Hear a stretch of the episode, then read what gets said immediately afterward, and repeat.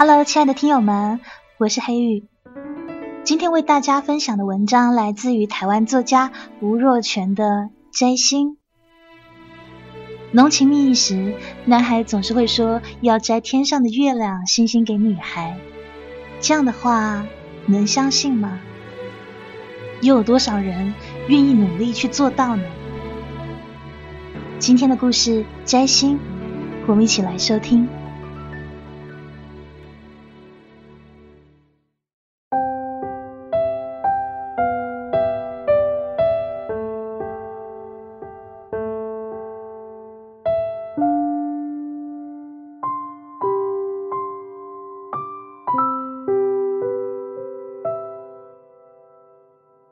之前，郑星云还是没有答应何君汉的追求。他们两个同窗四年，可是只有淡淡的友谊，还有这男孩对她浓浓的单恋。四年来，不管何君汉对她做了多少一般女孩会感动到流出浪漫眼泪的事情，付出了多少真心，郑星云始终无动于衷。约过的会，说过的话。给过的承诺，对这女孩而言都是那么单薄而没有意义。男孩连她的手都没有拉过，却已经觉得一颗真心在女孩面前生生死死过几百回。单恋没有成功，算不算失恋呢？不算吧，连恋爱都还没有正式展开，能算失恋吗？男孩是这样安慰自己的。出国留学的时候，何君汉坚持把厚厚的毕业纪念册装进行李箱，为的是每天都可以看到女孩的照片。照片下方有女孩的名字“郑星云”三个字，最爱的卡通史努比图案，还有女孩亲笔题的人生座右铭：“伸手摘星未必如愿，但不会弄脏你的手。”远赴伦敦深造工业设计的何君汉，变成一个寂寞的留学生。课后唯一的休闲活动就是看天上的云。刚到伦敦，他还不太适应阴沉的天气，倒是变化多端的云解了他的乡愁。伦敦天空的云，就像他故乡念念不忘的星云。原来。心中藏着一个人，可以天涯海角带他走。后来，他从同班同学阿芳那里辗转知道，他的星云也没有留在故乡。这女孩申请到澳洲的学校，也出国念书了。收到这个消息的时候，男孩没有埋怨女孩的不辞而别，仿佛他早已习惯这一切。在郑星云的心目中，他从来不是什么必须要有所交代的人物。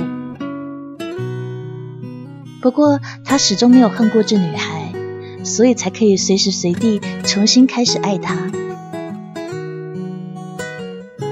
email 发出几天，不指望有所响应的他，居然很意外的收到回信。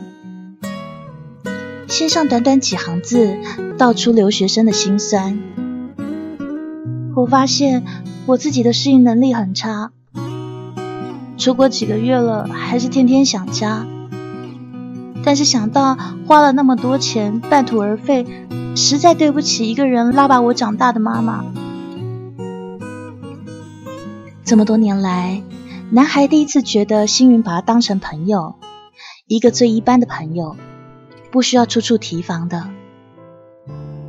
是因为人在异乡，所以抵抗力变得比较差吗？还是女孩刻意降低了男孩追求她的门槛呢？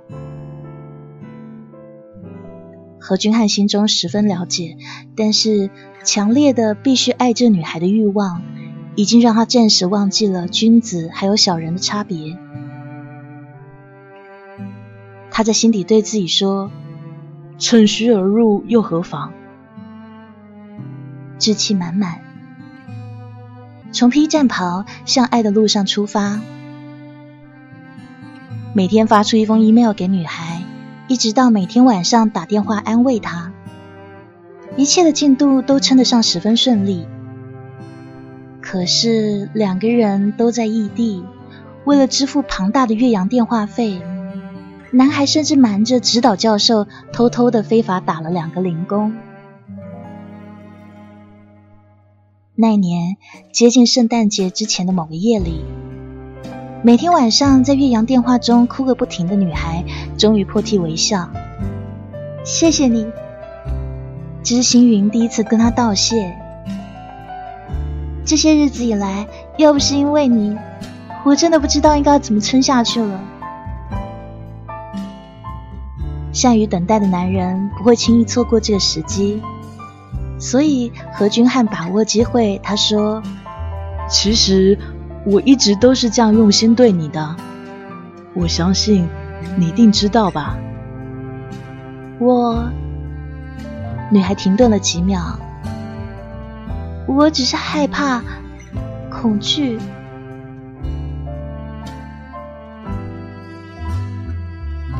何君汉明白他的想法。email 往返中，女孩多次提及幼年不愉快的成长经验，让她对于幸福的担心多于期待。给我一个机会，让我向你证明，幸福没有那么难。好吗？女孩知道自己逃不过了，于是她点头。好吧，我们试试看。挂上了电话，男孩在下雪的街上狂奔，不能克制的大喊。冰天雪地的世界里，只有男孩和他出生的爱情还醒着，还活着，还跳跃着。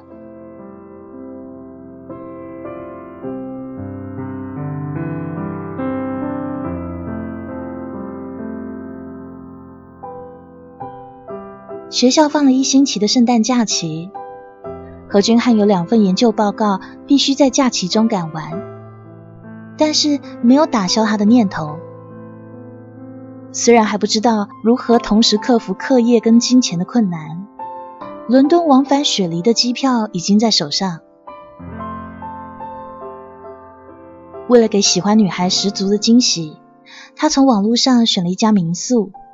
正好就在女孩学生公寓的对街。如果网页上的地图画得够精确的话，他甚至可以遥遥望见女孩房间的灯火。即使身处不同的房间，他也可以陪着女孩睡去，陪着她醒。从画面上看来，梦想与现实的距离，并不像飞机的航程那般遥远。七四七载满他对爱的信念和期盼，飞抵女孩只身求学的地方。但是从现实生活中来判断，两颗心的距离并不一定会因为形体的接近或分开而有所改变。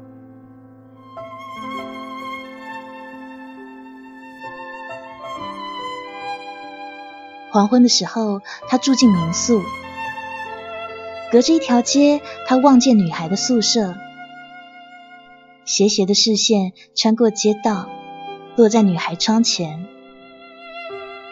窗前那史努比的吊饰，让他更加肯定心爱的人就住在里面。然而，疲倦的身体还有雀跃的心，却没有办法将屋内的温暖唤醒。郑星云的房间里面一直没有灯光。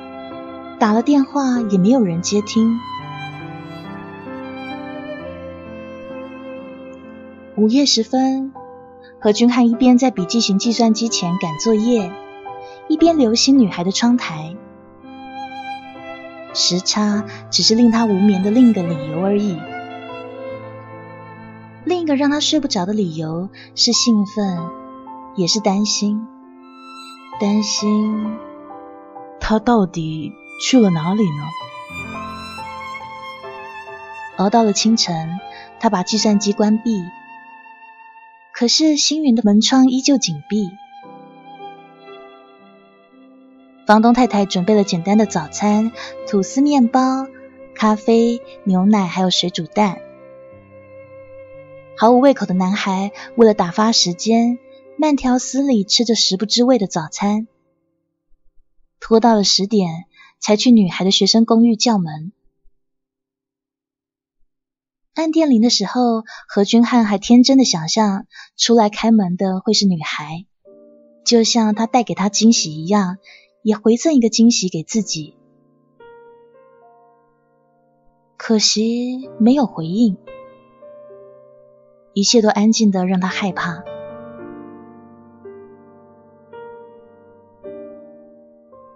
回到民宿，何君汉足不出户，甚至忘记了用餐时间。他在笔记本前赶作业的同时，必须分心的留意女孩的窗台，因为精神不济而睡在键盘上。被笔记本宕机的声音吵醒的时候，已经是第三天的中午了。有点神经质的房东太太，今年已经七十岁了，居然认真的对他说：“啊，我正打算叫救护车呢。”原本以为自己并不在意的他，在这句话里面听到了不为人知的苍凉，然后这个大男孩痛哭失声。房东太太对他说：“年轻人啊，你的眼睛里都是忧伤啊。”这些言语像诗句般抚慰他的心酸。他告诉房东太太此行的目的。房东太太听了以后，眼睛里泛着泪光。啊，为了爱情浪费生命，是你们年轻人的特权。可惜，青春跟爱情都是天底下最容易消逝的东西。这个房东太太跟学生宿舍的房东熟识，于是答应帮他打听一下郑星云到底去了哪。对方回复的很简单，说郑星云跟同学度假去了，圣诞节当天才会回来。呃，起码。你可以跟他欢度圣诞夜嘛？啊！房东太太的安慰成为男孩唯一的希望。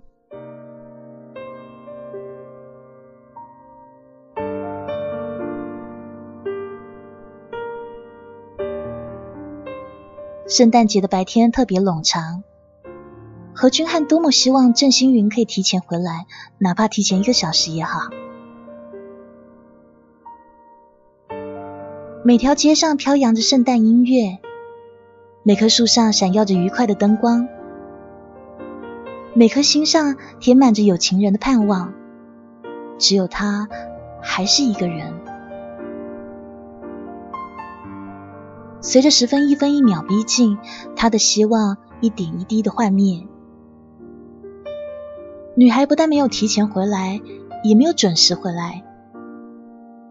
窗台前的影像依旧灰暗，宣告着女孩甚至可能不会回来的预感。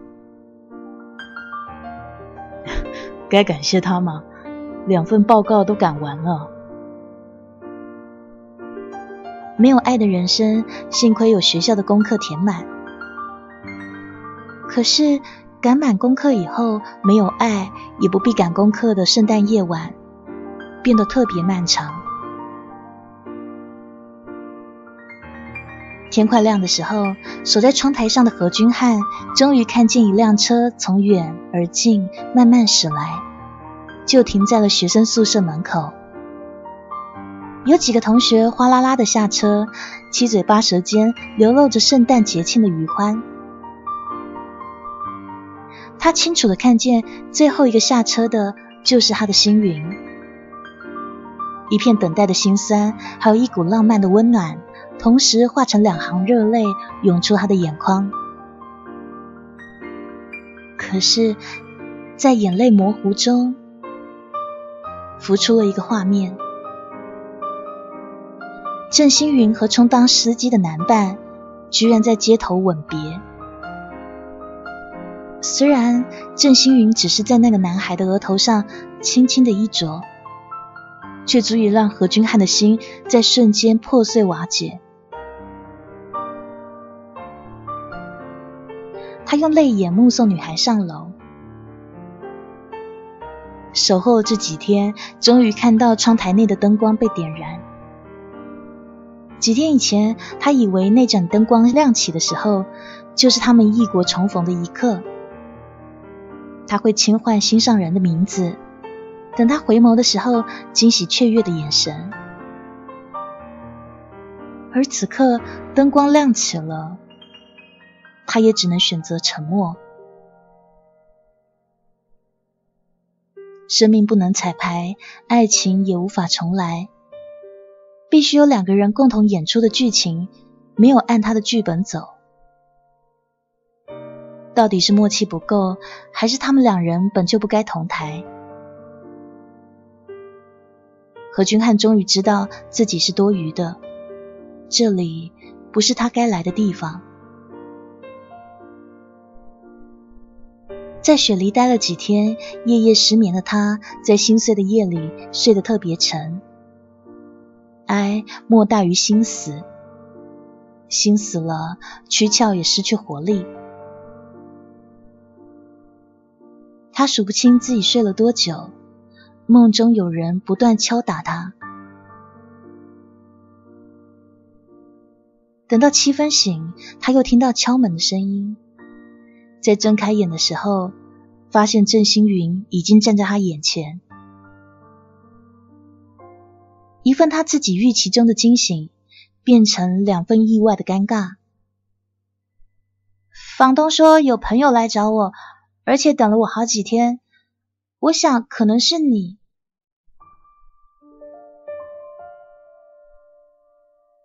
临时决定的，学校突然宣布放假。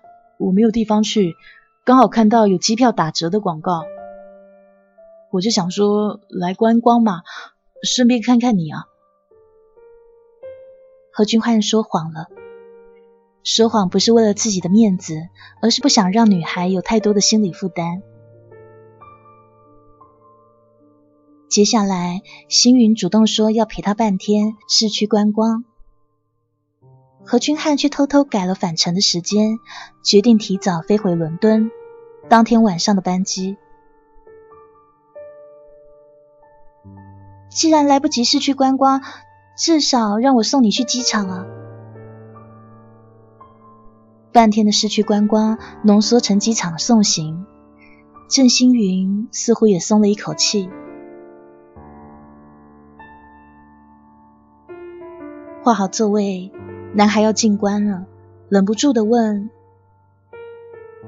他对你好不好啊？”你，你看到了？星云早该想到的，那临别的一吻，尽收男孩的眼底。他说：“也许你不相信，这两天才变熟的。”北京来的算是学长，他什么地方吸引你啊？他说要摘星星给我。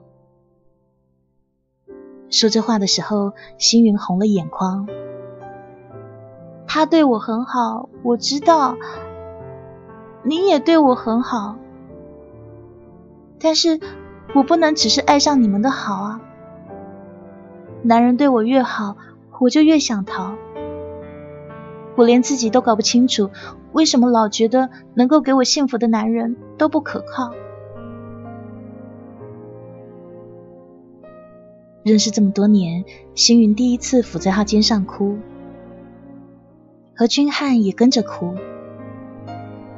女孩是为自己虚无的幸福感而哭。男孩是为了帮不上他的忙而哭。放心去爱，好好爱他。我祝福你们。不要想太多了，人生嘛就这样，当下快乐最重要了。转身离开的他，从此没有回头，宁愿把眼泪落在女孩看不见的爱情尽头。也不要喜欢的人记忆中残留他的软弱，带着答案，尽管是心碎的答案，飞向夜的星空。他又回到孤独的旅程，失去也是一种笃定。就算拥有的时光是那么短暂，能够无怨无悔的为一个人付出，对他来说就是幸福。他以为这就是爱的觉悟，千山万水终不悔。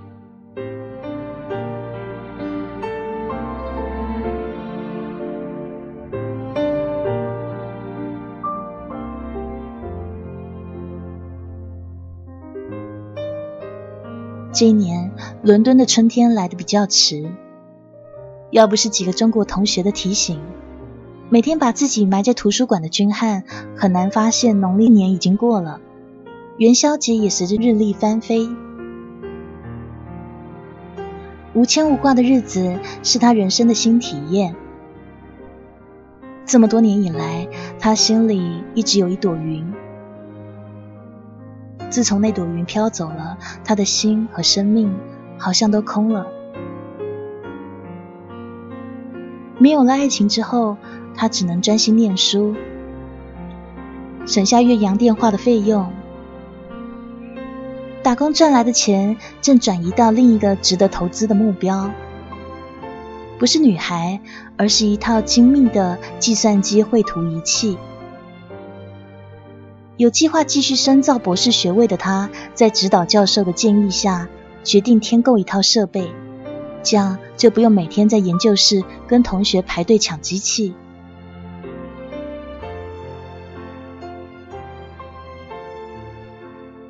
愚人节当天，他的计算机出现了一封署名为郑星云的 email，主旨是：还是你的心最真。一开始，他以为这是一个愚人节玩笑。打开电子信箱，他才确定不是恶作剧。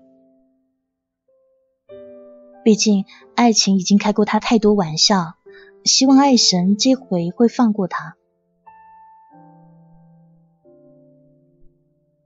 女孩在信上写：“说来不怕你见笑，我失恋了，是对方主动提的。”不过这回角色互换，他嫌我对他太好了。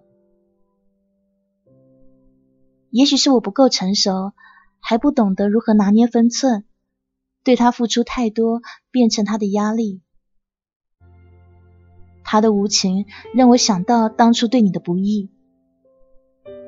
你说老天是不是那么公平，给我的报应非常快？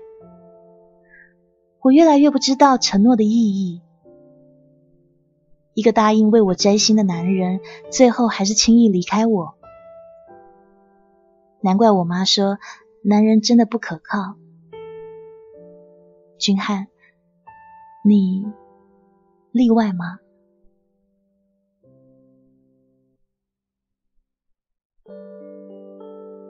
看完信，何君汉不知道该感谢还是要抱怨。爱神没有放弃他。又是一次趁人之危，趁虚而入吗？他没有时间多做思考。天底下到底有什么事情会比失而复得的感情更加值得珍惜，更需要去把握呢？于是他又开始写信给郑星云，等到时机成熟以后，再开始打电话。远距离的爱情对他而言不会是问题。对他来说，只要对方知道我爱你，这就够了。学期结束，当他正在计算着回台北的机票钱，还有购买绘图仪器的预算时，无意间他看到一则分类广告。广告的标题是“摘一颗心送给心爱的人”。那是一家民间机构跟天文科学单位合作，他们义卖陨石，而且会把所得捐给慈善机关。每一个礼盒的代价很高，折合美金大概是一万块。他们会替买主刻上情人的名字，还有一句祝福的话，并且做好防止辐射的处理，让这份爱永恒。考虑了几天，何君汉决定暂缓购买绘图仪器，也取消暑假回台北的行程，把那些省下来的钱为他的星云摘一颗星。除了在陨石上刻上他的名字，同时也把星云最喜欢的座右铭“伸手摘星未必如愿，但不会弄脏你的手”，把这些一起刻在上面，为了制造惊喜的效果。当然，他必须瞒着女孩。毫不知情的女孩，因为他没有依约回到台北相聚，而发了好大的脾气，久久无法释怀。忍着满腹委屈的他，拐弯抹角的在电话中跟女孩提议说：“你没到伦敦，要不要趁着暑假顺道过来啊？我带你四处去玩啊。”顺道。有没有搞错啊？从雪梨回到台北，再去伦敦，哪里顺啊？他无言了，心里默默低语说：“哎，没关系，等你到时候收到这颗星的时候，你就知道怎么回事了。”可是天不从人愿的是，郑星云也取消了回台北的行程，再度不告而别。跟一群朋友到南非旅行，整个暑假女孩都没有收到这份礼物。惊喜和感动也是有保存期限的，过期了以后，一切都变了调，也走了味。接着旧事重演，戏码如常。南非旅行的途中。星云又和同行的男性朋友过从甚密，把远在伦敦的男友忘得一干二净。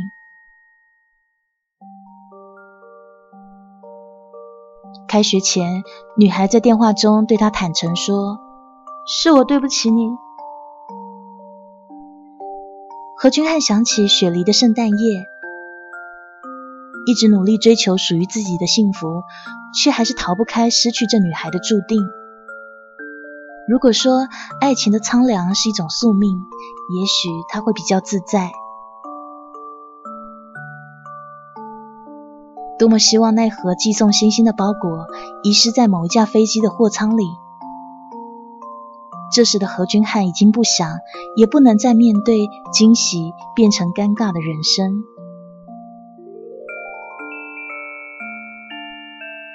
郑星云收到那盒礼物，已经是一年以后的事了。